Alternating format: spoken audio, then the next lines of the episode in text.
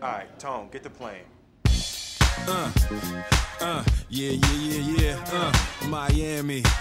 Uh, uh, South Beach, bringing the heat. Uh. Can y'all feel that? Muy buenas a todos, bienvenidos una vez más al calor de Miami, vuestro programa de los Miami Heat en español.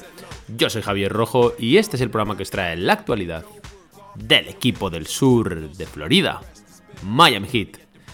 Muy buenas a todos, bienvenidos de nuevo a vuestro programa, Calor de Miami, bienvenidos, bien hallados y qué ganas de veros otra vez. Ha pasado ya bastante tiempo desde el último programa y eh, bueno, la última vez que grabamos, si no me equivoco, estábamos en las finales de la NBA y bueno, pues por, muchas cosas eh, pues hemos tenido que hacer este pequeño parón, acompañado con la off-season, etc. Y ya iba siendo hora de volver, la verdad. Así que en primer lugar, eh, bueno, eh, voy, a, voy, a, explicar un poco, perdón. Voy a explicar un poquito sobre qué voy a hacer este primer programa de esta nueva temporada, que va a ser simplemente un aperitivo, en realidad no va a ser un programa como tal, sino que van a ser, bueno, pues algunas cosas que quiero decir sobre el tema de, de cómo ha sido la off-season de Miami y de, bueno, pues de, muchas cosas que han pasado, ¿no? Y que, que, tenemos que hablar. También vamos a hablar un poco del cuál es el plan y cuál es el organigrama del calor de Miami, qué es lo que ha pasado en este tiempo, por qué no ha habido programa, por qué no ha habido contenido. Y, eh, y bueno, eh, algunas pequeñas pinceladas de lo que ha sido, insisto, la off-season de Miami y lo que se viene con respecto a la temporada. Eh, vengo yo solo.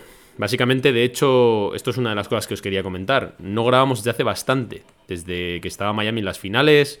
Ya sabéis que en general en los playoffs suele ser un periodo bastante intenso para mí porque me pongo a hacer pues mucho más contenido del que hago de manera habitual, con el tema de los space, poniéndome ahí en Twitter, haciendo mil cosas.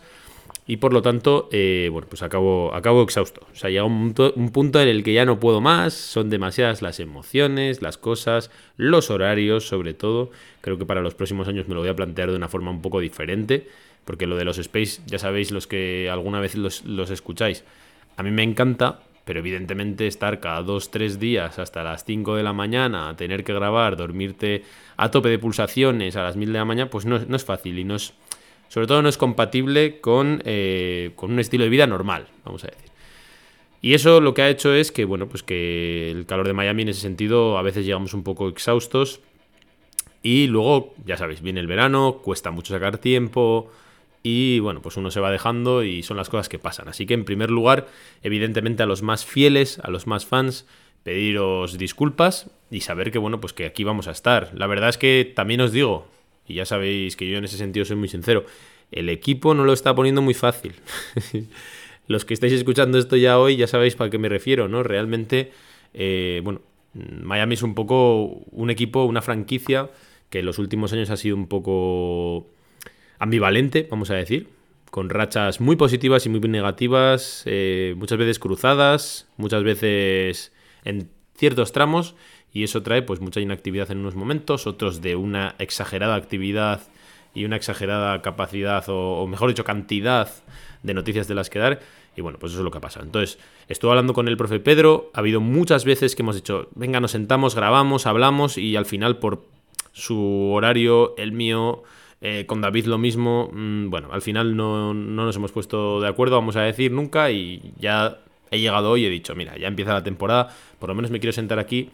Y quiero hablar de lo que ha pasado este verano, ¿vale? Porque realmente en otras plataformas quizás sí he podido sacar el tiempo de reunirme, etcétera, y no lo he hecho para el calor de Miami, que es lo que toca. Así que, bueno, eh, pues dicho un poco todo eso, eh, sí que es verdad que he hablado con, con, Pedro y con David para que en que podamos nos reunamos y bueno, retomemos un poco lo que es nuestra programación habitual, hablemos un poquito también de cosas que voy a hablar yo hoy aquí, hoy voy a dejar sobre todo mi opinión, pero casi no lo he hablado con Pedro, casi no lo he hablado con David, ¿no? Más allá de, hablarlo pues un, ratillo en algún momento que te encuentras, pero no realmente de profundizar en ello. Así que en el programa que hagamos los tres, evidentemente hablaremos, ¿no? Porque yo creo que hay que recoger muchas sensaciones, aparte de los hechos, y creo que, bueno, pues que, mejor que me acompañen ellos dos. Aparte también, evidentemente, como empiezan ya los partidos, pues también tendremos cosas de las que hablar de la actualidad del equipo. Eh, este pequeño aperitivo que quiero hacer hoy, realmente, si me lo permitís, hoy empieza la NBA para Miami. La NBA, digamos, los dos primeros partidos empezaron ayer, pero en realidad es como si empezase hoy la NBA, porque hoy es cuando viene ya una, jornada grande, con un grueso de partidos importante y sobre todo con el partido de Miami Heat con Detroit Pistons. Pero si me permitís, hoy no vamos a hablar mucho de actualidad. Hoy no vamos a hablar mucho del partido esta noche, hoy no vamos a hablar mucho de cómo se afronta la temporada. Nos va a atropellar un poquito todo eso, porque realmente la, próxima vez que hablemos, o la próxima vez que vuelva a grabar, ya habrá jugado Miami, ya tendremos cosas de las que hablar. Pero si me permitís, creo que, eh, a pesar de llegar un poco tarde, creo que es importante reflexionar sobre las cosas que han pasado, porque de hecho sigue saliendo información que creo que es bastante relevante para eh, analizar lo que ha pasado en Miami. Así que bueno, en principio lo que es la actualidad lo dejo para el siguiente programa y hoy me dedico un poquito más, bueno, pues a analizar qué es lo que ha pasado y a dejar un poco, por lo menos mi opinión, ¿no? Y, creo que intentar recoger el rumbo que ha cogido el equipo durante este verano. Hoy empieza la temporada para Miami Heat, para el campeón del este y subcampeón de la NBA. Absolutamente improbable. El año, el año pasado Miami acaba séptimo en la temporada regular y tras perder con Atlanta en, en el play-in, prácticamente acaba octavo, porque incluso con los Chicago Bulls sufrió para meterse en esos playoffs que luego acabarían siendo absoluta historia de la liga y sobre todo de la franquicia, ¿no? Con esa, esa, victoria en cinco partidos desde el octavo lugar y además siendo la primera vez que se hacía desde el play-in contra Milwaukee Bucks de una manera muy contundente con esas actuaciones para la absoluta historia de Jimmy Butler. Después esa victoria contra los Knicks, la victoria agónica con los Celtics después de haber ido 3-0 y, ver, y ver el abismo de ser el primer equipo al que le remontaban un 3-0 la historia. Pero bueno, con una victoria, insisto, también histórica absolutamente en el, en el Garden, en Boston, que llevaría a Miami a, eh, a las finales de la NBA nuevamente. Y en las finales de la NBA, pues yo creo que, bueno, no pude decir mucho, pero en realidad yo creo que el equipo llegó sin gasolina. Ya se notó muchísimo una diferencia de físico. Y bueno, pues Miami tampoco es que tuviese muchas alternativas para un jugador absolutamente generacional como es Nikola Jokic. Y bueno, yo, yo sobre todo vi un equipo muy desfondado, muy acusado ya por esos desgastes, por esa, por esa paliza física y bueno, eh, con un Jimmy tocado desde la serie de los Knicks. Para mí, bueno, es una cosa que ya le ha pasado varias veces a Miami, por lo tanto es una pena. Quiero decir, no deja de ser increíble lo que hizo Miami, pero es una pena, pero realmente ya vemos que al final la gasolina llega hasta donde llega, ¿no? Y bueno, pues así se quedó un poco una temporada absolutamente histórica para Miami.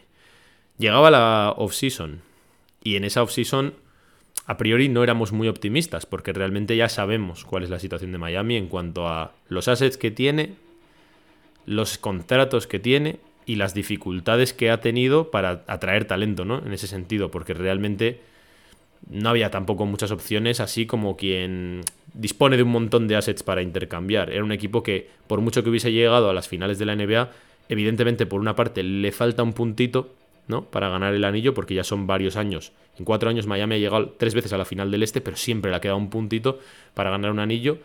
Y, eh, bueno, y por otro lado, pues eso, eh, realmente un poco la necesidad, ¿no? De incorporar algo, porque realmente Miami también es verdad que había acabado séptimo en la temporada regular, una temporada regular que fue probablemente, en mi, opinión, la peor de toda la época, de toda la era de Jimmy Butler. Entonces, en principio, eh, para mí viene uno de los primeros problemas de Miami, evidentemente todo esto queda muy atrás, muy lejos, que es el tema del nuevo CBA, el nuevo convenio eh, de jugadores y de la liga, en el que introducen nuevas sanciones una vez que sobrepases el límite salarial. ¿Por qué digo que realmente esto es, esto es relevante para Miami? Porque Miami ha estado varios años intentando, básicamente no entrar en el tema del impuesto de lujo o no sobrepasarlo de una manera exagerada, no hipotecarse para, mm, entre comillas, coger impulso cuando realmente hiciese falta, ¿no? O sea, es decir, si no lo veían claro, no lo iban a hacer para ahorrarse eso y cuando lo viesen claro iban a entrar un poco ya, pues, de golpe, ¿no? Porque realmente confías del todo en esta plantilla y crees que merece la pena.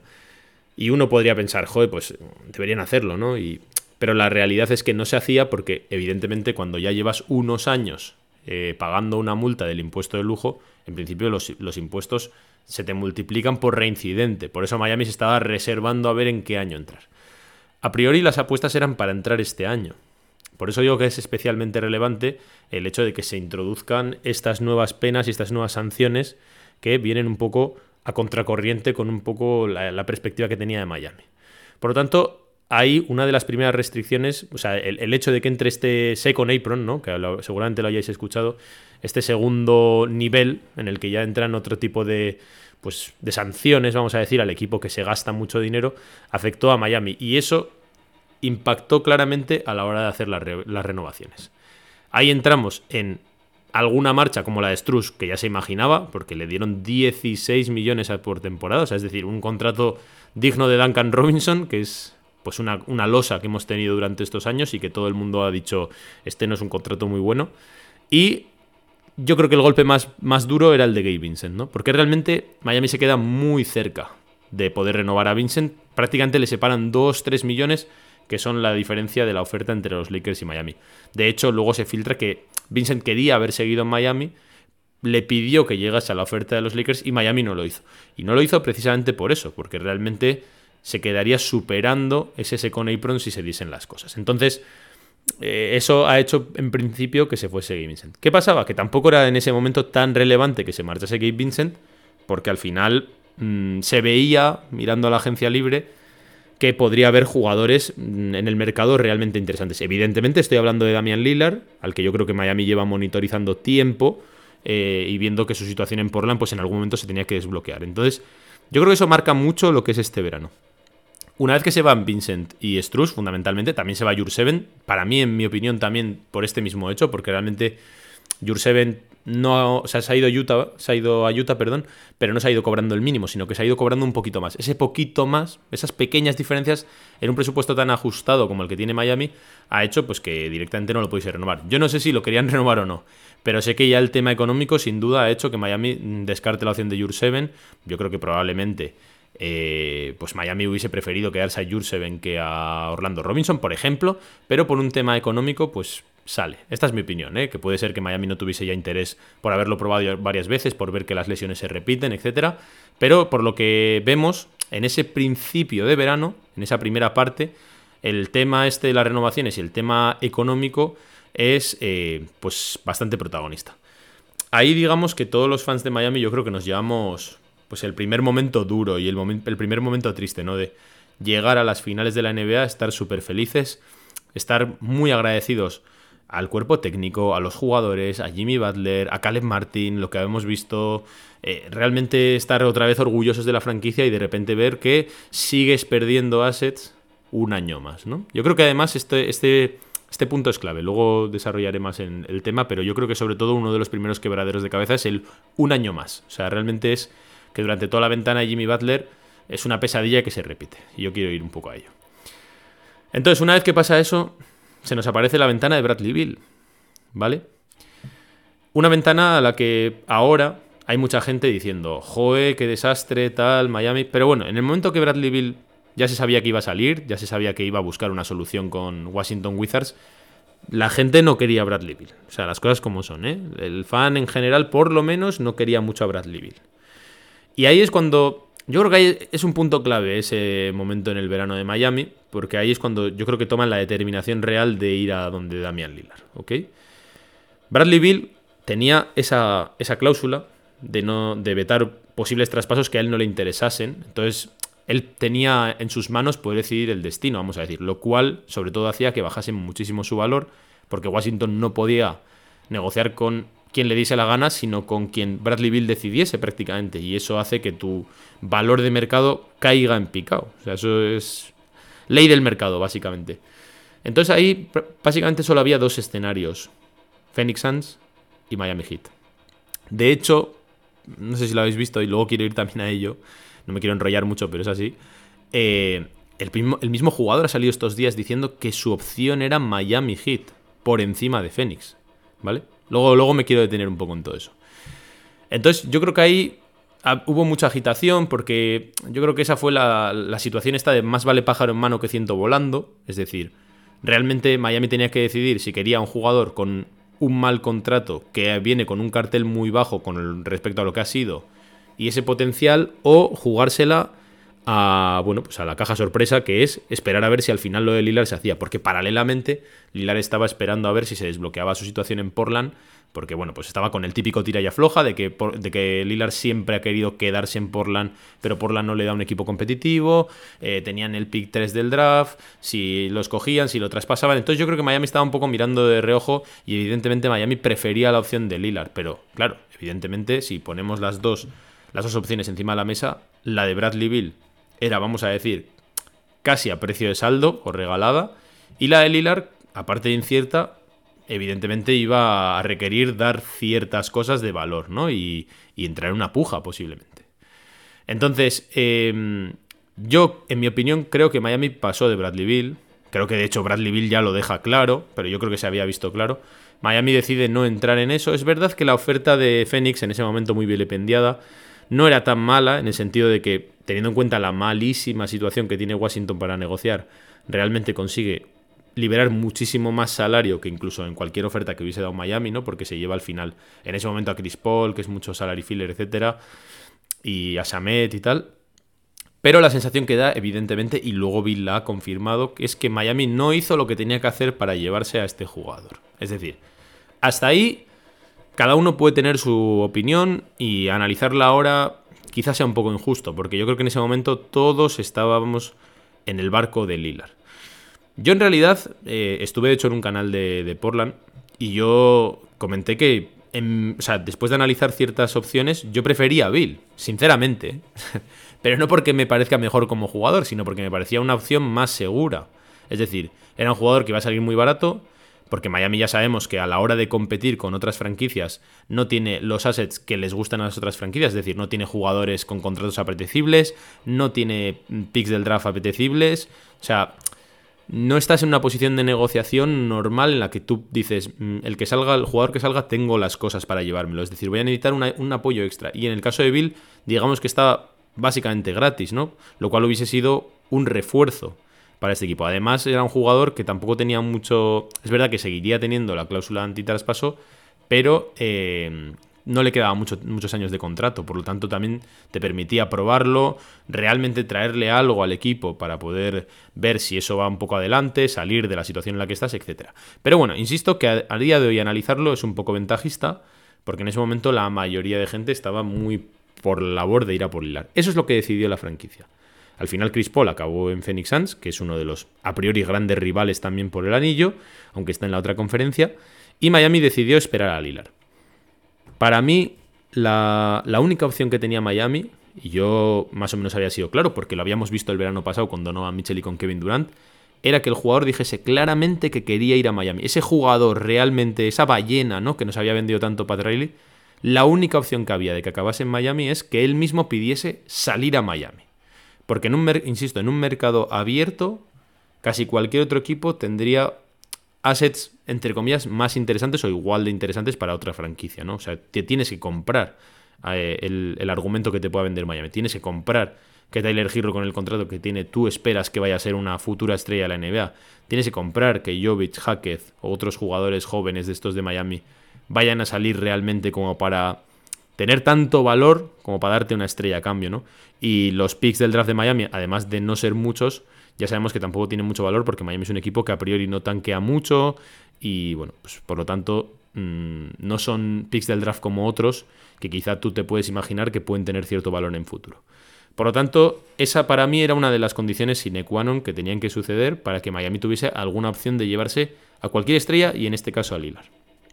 Pues bien, el 1 de julio se da esa situación. Damian Lillard pide por fin el traspaso de Portland Trail Blazers y lo pide a Miami Heat. Lo pide solo a Miami Heat. Es decir, se da un tema prácticamente insólito. No es insólito porque ya lo hemos visto alguna vez. Hemos visto, por ejemplo, Anthony Davis filtrando que solo negociaría con los Lakers.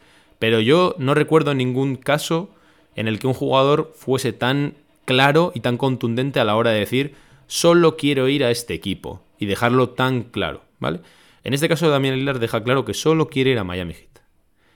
Ahí daba la sensación de que en unas horas podía cerrarse y que Miami por fin se podía llevar esa superestrella que tanto había anhelado, una superestrella anotadora exterior que tanto habían helado para acompañar a Jimmy Butler y a Mama de Bayo y a Spolstra y a Riley, etcétera, por el anillo. Pero no se dio, ¿vale? Eso ya lo sabemos todos hoy. En ese momento no se cierra y cuando no se cierra normalmente se complica. Lo, siguiente que sabemos es que Portland, eh, bueno, pues básicamente filtra que no va a satisfacer el deseo de Lillard porque sí, es decir, que no va a hacer como Washington con Phoenix Suns por el tema de la cláusula, sino que está abierto a negociar y que va a buscar sus intereses, ¿no? No solamente los del jugador, sino los suyos. Ahí donde para mí se complica todo el tema. Ya no sabemos mucho más. Eh, el verano pues se dilata todo, se pierde, eh, hay mucho run run, mucho rumor, etcétera, y no pasa nada. Y ya llegamos aquí hasta este punto en el que finalmente pues sale traspasado a Milwaukee Bucks, etcétera. Me acabo de pasar aquí un mes y pico. ¿Qué ha pasado? Vale, pues tampoco os lo sabemos, porque realmente, bueno, esta ya también es mi opinión.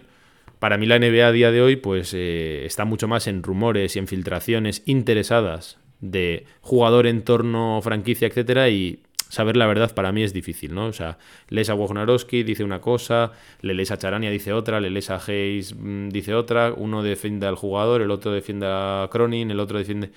Eh, demasiadas perspectivas, ¿no? Por lo tanto, para mí saber exactamente qué es lo que ha pasado es muy complicado, por no decir que es imposible. O sea, nadie sabe qué ha pasado. Todo son teorizaciones, suposiciones y más o menos, eh, bueno, pues lo que cada uno de nosotros quiera pensar y quiera creer.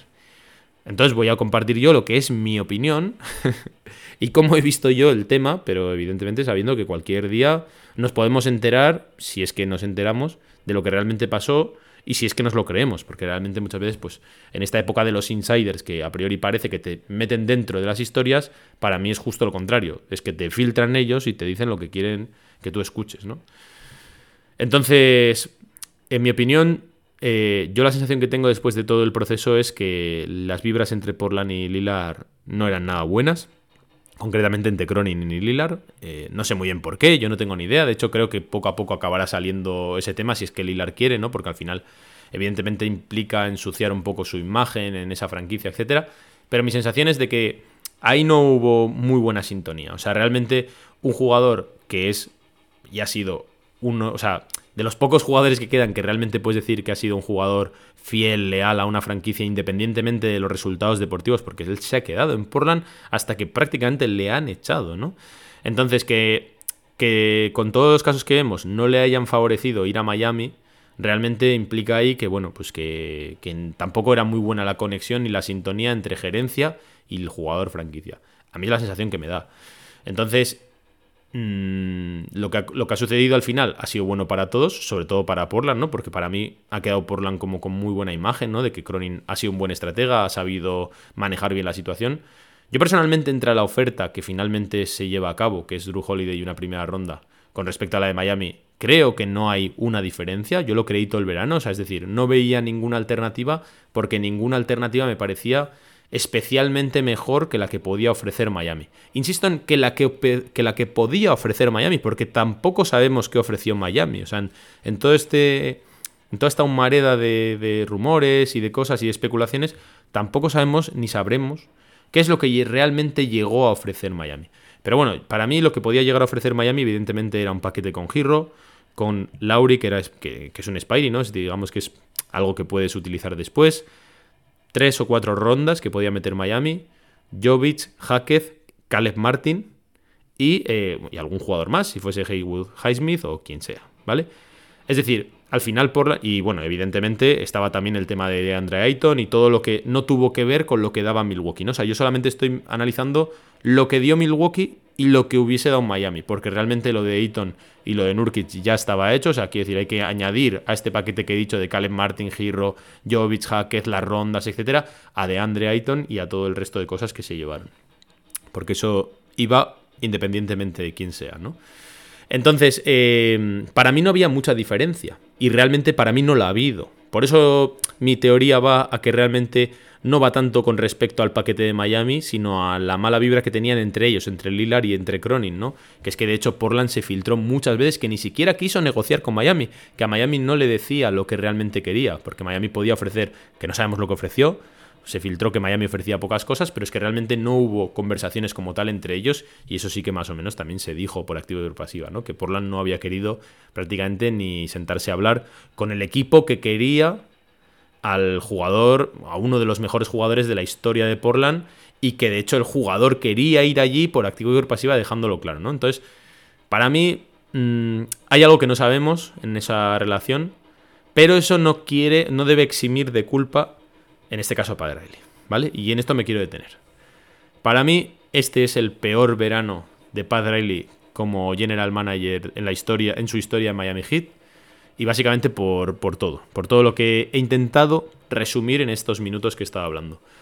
Por varias razones. Primero, porque no se lleva a ninguno de los jugadores que han cumplido una cosa muy complicada en la situación que tenía Miami, que es decir claramente que querían ir a Miami. Tanto Bradley Bill como Lillard dejar claro que quieren ir a Miami. Es decir, han conseguido algo que es súper difícil, que es que estrellas quieran venir a tu proyecto, porque has hecho las cosas bien, por todo esto de la cultura que hemos estado hablando, por ganártelo en la pista, por todo lo que ha hecho Miami Heat. O sea, quiero decir, la, la dimensión, la importancia que tiene eso es colosal. O sea, que realmente un equipo diga, quiero ir a Miami porque me encanta esto de la cultura, etcétera, es como conseguir mm, un éxito que va mucho más allá de lo deportivo, ¿no? ese tipo de cosas solo las vemos, por ejemplo, en los Lakers, ¿no? Que haya jugadores que quieran ir por jugar en los Lakers, ¿no?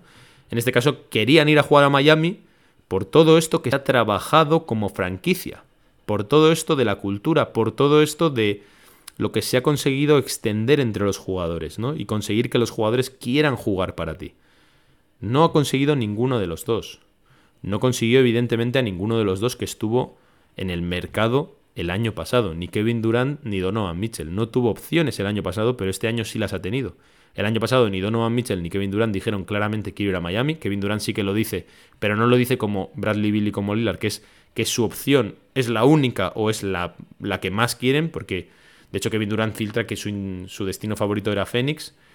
Y el año pasado no tenía los assets que tenía este verano. O sea, la sensación que queda además es de que Miami podía quizá haber hecho más, ¿no? Entonces, bueno, por ir un poco por partes, en el tema de Lilar, em, no sabemos qué es lo que ha hecho Miami o no.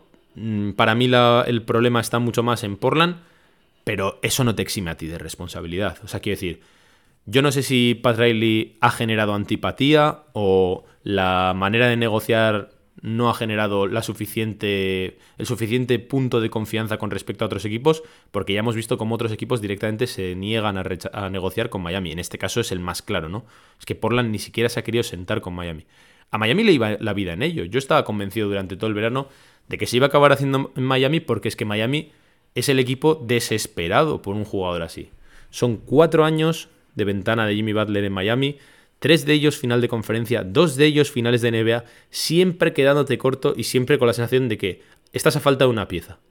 Y has tenido esa pieza ahí y no lo has hecho. O sea, yo estaba convencido porque es que Miami se jugaba la vida en ello, tenía que darlo todo. Y no solo no has dado todo, sino que se han reforzado tus dos mayores rivales, Milwaukee Bucks y Boston Celtics, a los dos a los que tú venciste contra todo pronóstico. Insisto en lo de contra todo pronóstico, es decir, Miami siempre ha venido por detrás el año de la burbuja, que Miami también vence a Boston y a Milwaukee, Miami es inferior también a priori. Y acaba ganando y acaba dando la sorpresa. Al final es donde, el terreno en el que se ha quedado Miami, ¿no? En el punto de la sorpresa. Claro, ese es el punto de madurez que tenía que pasar este equipo, de dejar de ser la sorpresa y ser una realidad. Y hasta ahora, por H o por B, se le ha excusado siempre a Pat Riley en todo este tipo de cosas, ¿no? Y pues el primer año después de la burbuja ya en ese Antetokounmpo porque era muy complicado, entonces bueno, pues tienes que invertir el dinero y lo haces de determinada manera. Después mm, hay que gastarlo precisamente porque has, hecho, has tenido una temporada que acaba en un fracaso, ¿no? Con ese 4-0 de Milwaukee en primera ronda. Y luego estás acapado porque realmente te has gastado ese dinero, has hecho un all-in, no te dio y estás ahí. Vale. Pero ahora ya no había excusas. Quiero decir, ha habido jugadores que han dicho solo quiero ir a Miami y no han venido. Y no han venido además dejando un tufillo, un olor, un, algo de que no han querido negociar con Miami las franquicias o que Miami ha querido, ha querido ser demasiado... ha querido negociar por lo bajo. Es decir, que no ha querido poner toda la carne al asador y eso que no tiene tampoco mucha carne que poner, ¿no? Y eso creo que es una de las mayores manchas que le puede quedar a Miami en este periplo de, de Jimmy Butler. Eh, quiero detenerme un poco en la figura de Riley, evidentemente. Hasta aquí un poco contextualización, pero creo que merece la pena, porque evidentemente Pat Riley es una institución absoluta en Miami, o sea, hay un antes y un después. Siempre hemos dicho que probablemente sea el fichaje más importante de la historia de la franquicia, o sea, cambia el rumbo totalmente. Y yo creo que estos últimos años han, han dividido bastante a la afición, ¿no? Había, hay gente que es, digamos, que ha estado muy crítica con Riley diciendo pues que ya está mayor, que ya está viejo, etcétera.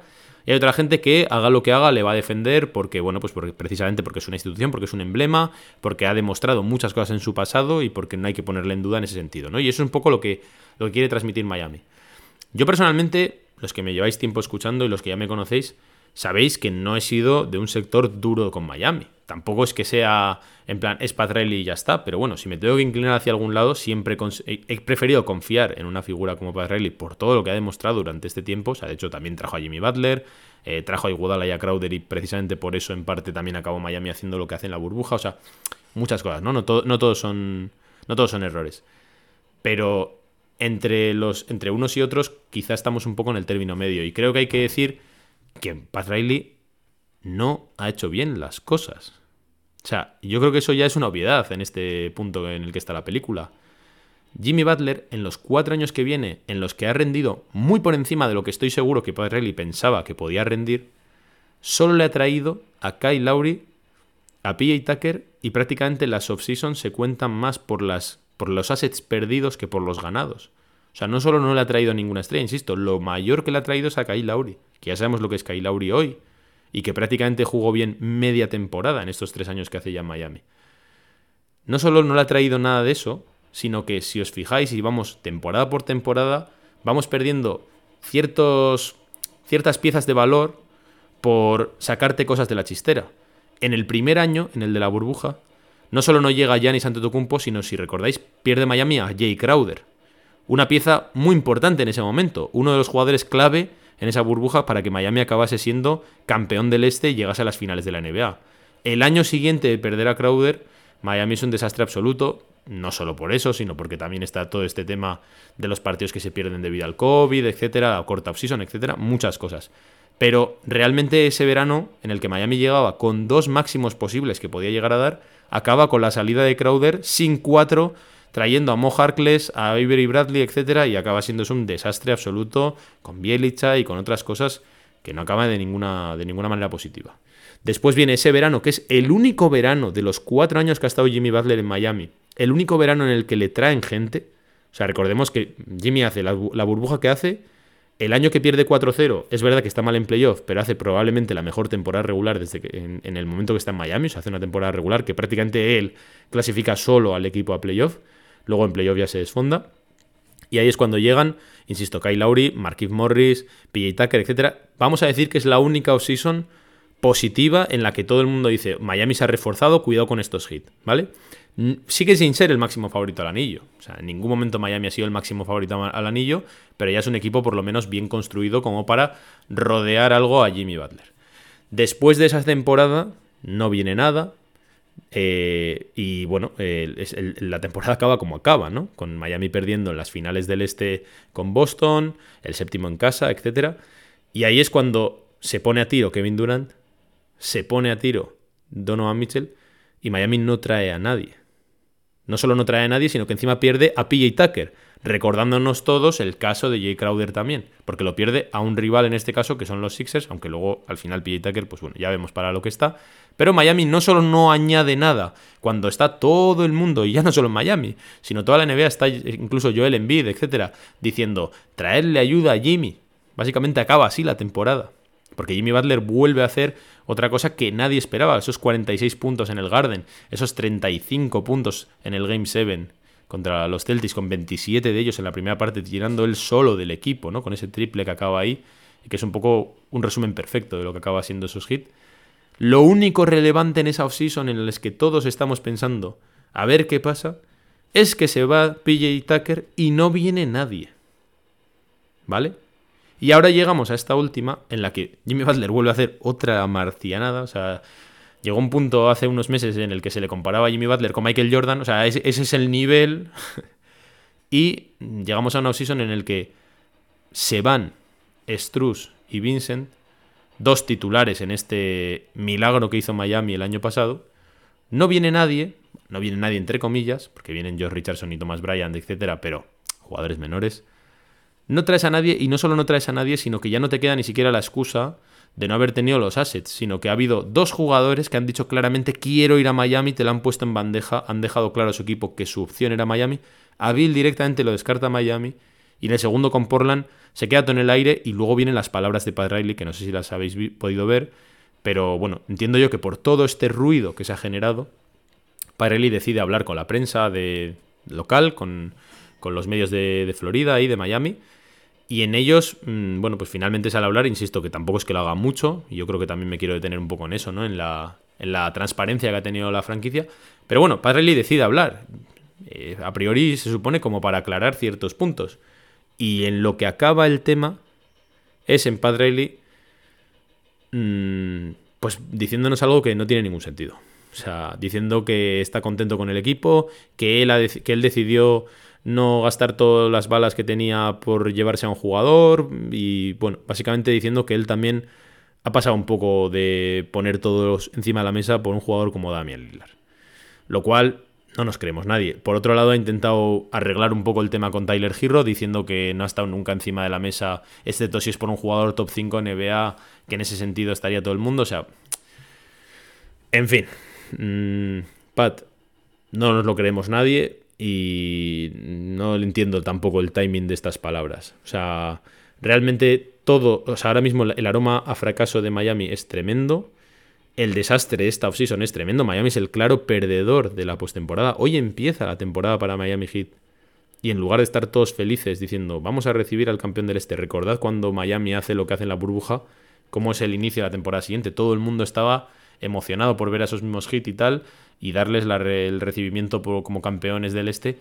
Y la realidad es que no hay nada de eso. No hay una sensación de que Miami ganase el este el año pasado, porque la desolación, la tristeza y la frustración de todos estos años, y concretamente ya de este verano definitivamente, es mucho mayor a la alegría de lo que vimos ya en abril, porque ya lo hemos visto y este equipo necesitaba algo más. Y sale Padrilli a hablar y sinceramente yo no me lo creo. O sea, para mí no, nos está siendo claro, no nos dice la verdad.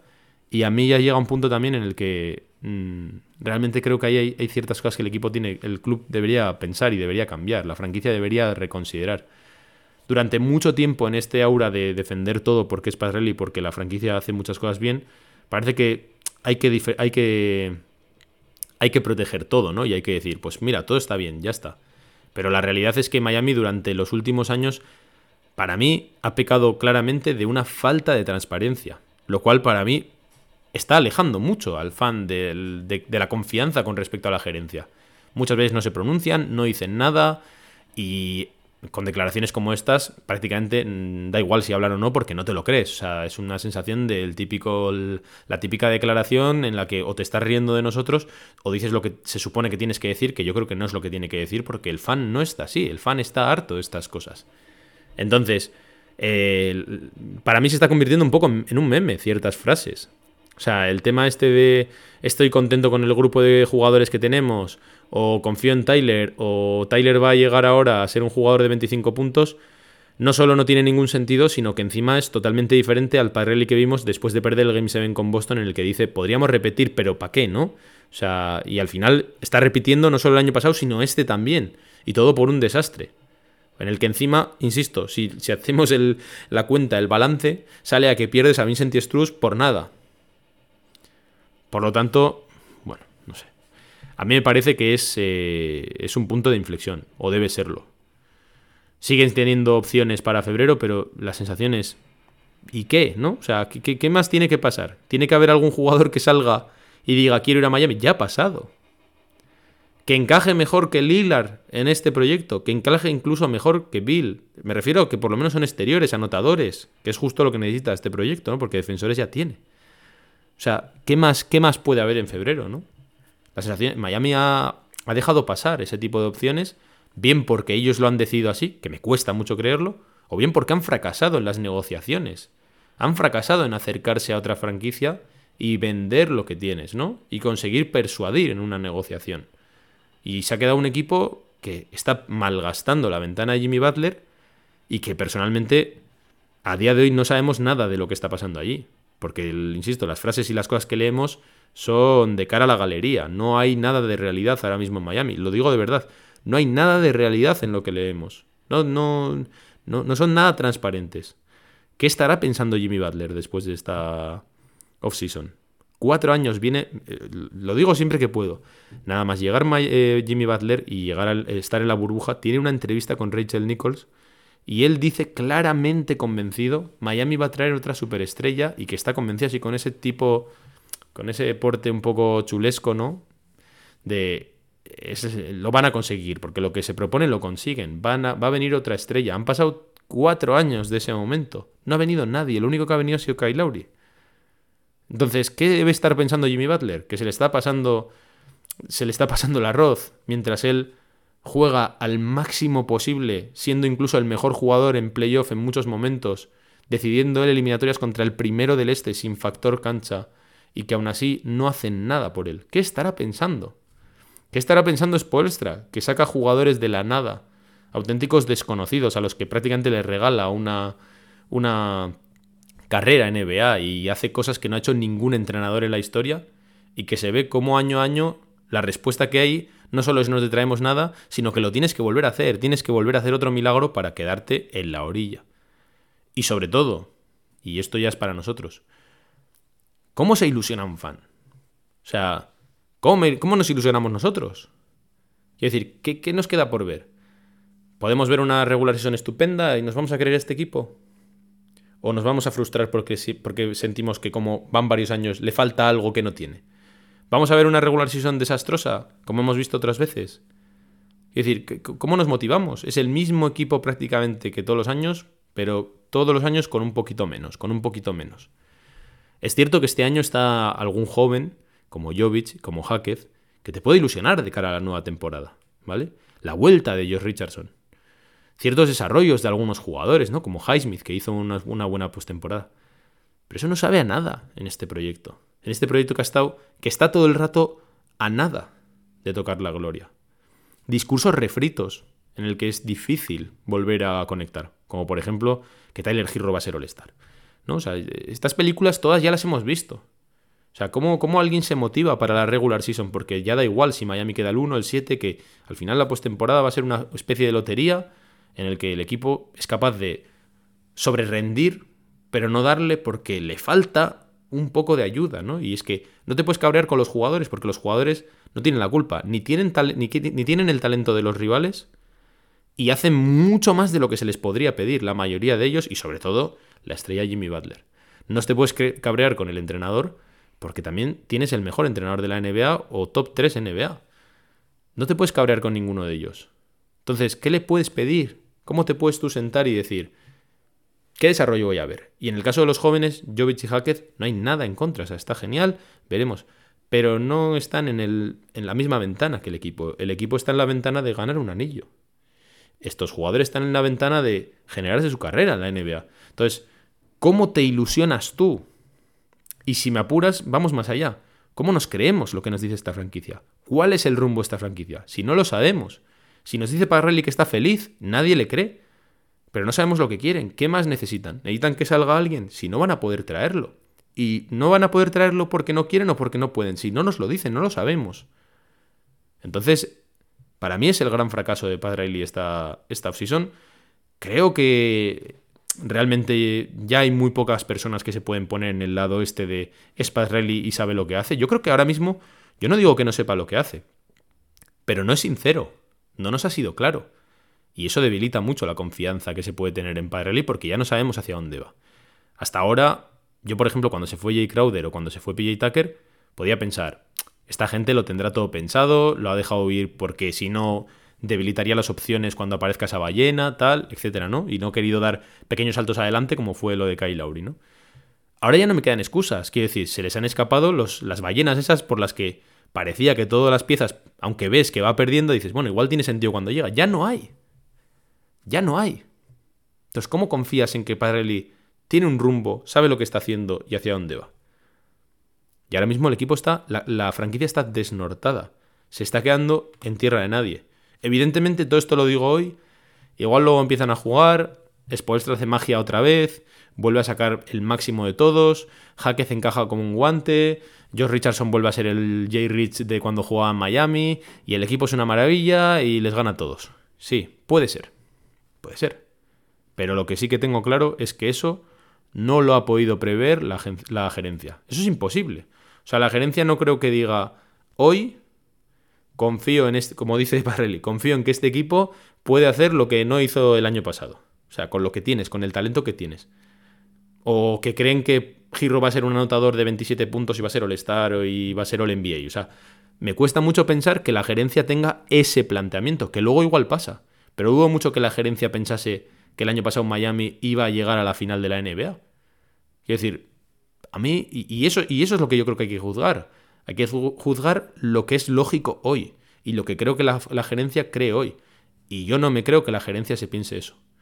Es decir, la gerencia ha fracasado, no ha sido clara, no lo es, no lo van a ser.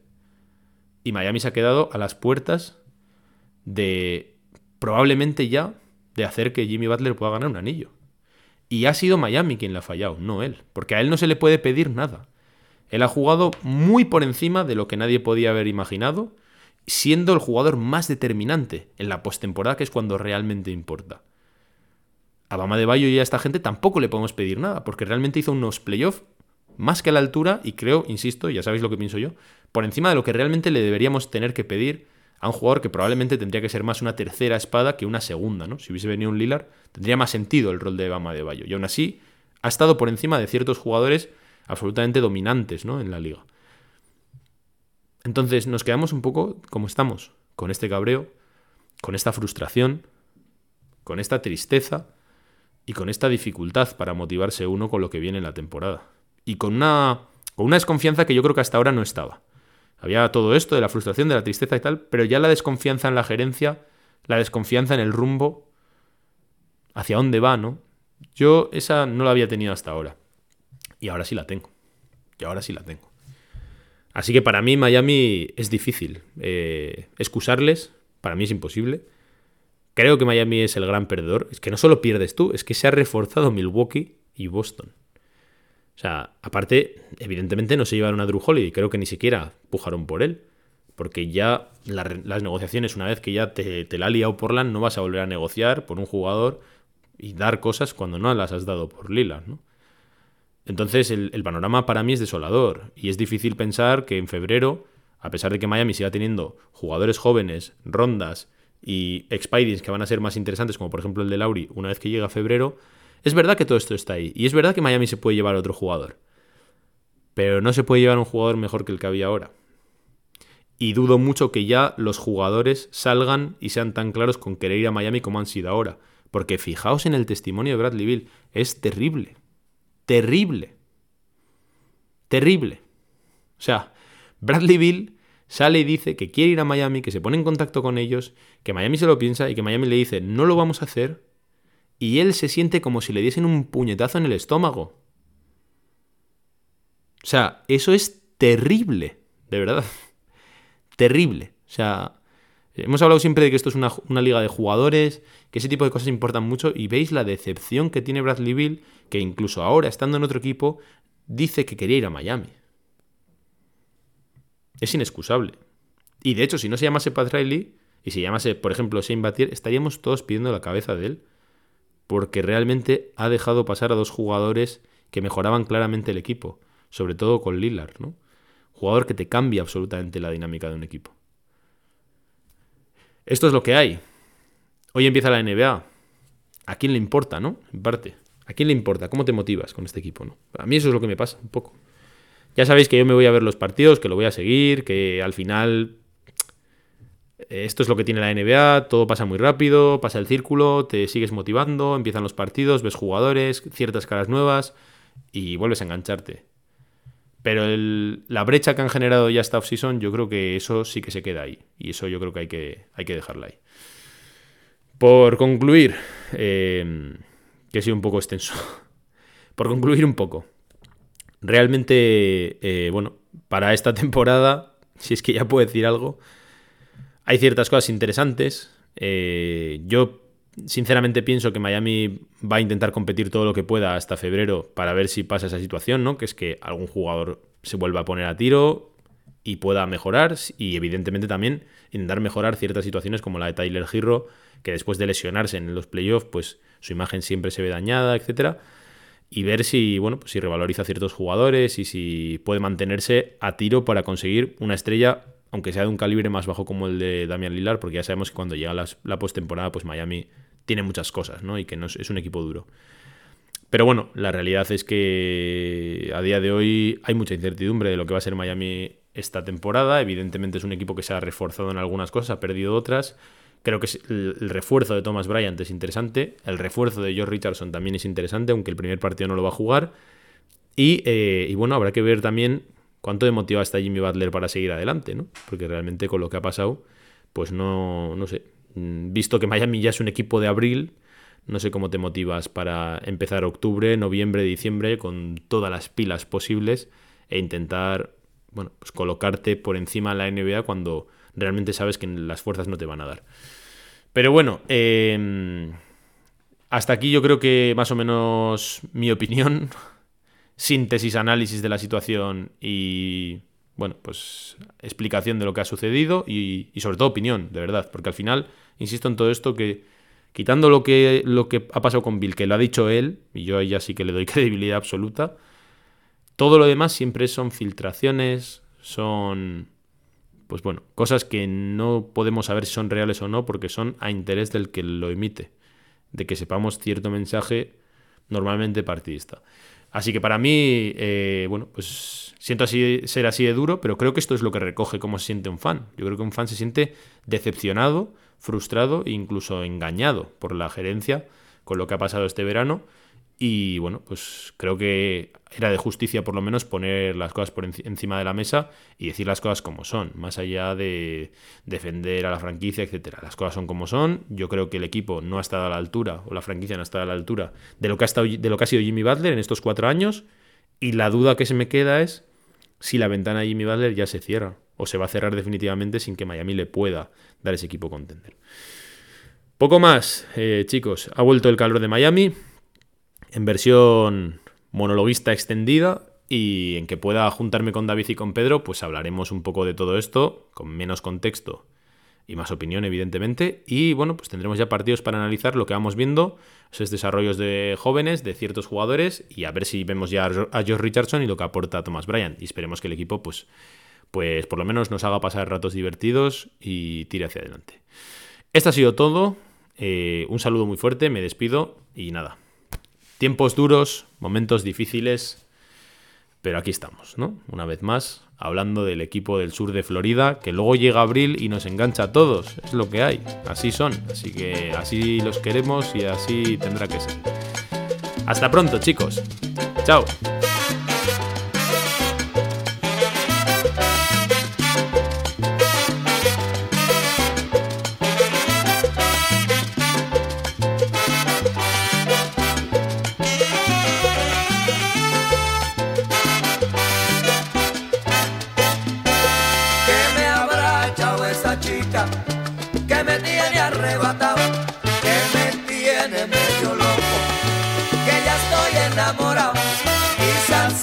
Sus ojitos, o tal vez su caminado, o quizás esas cositas que en su casa ella me ha dado.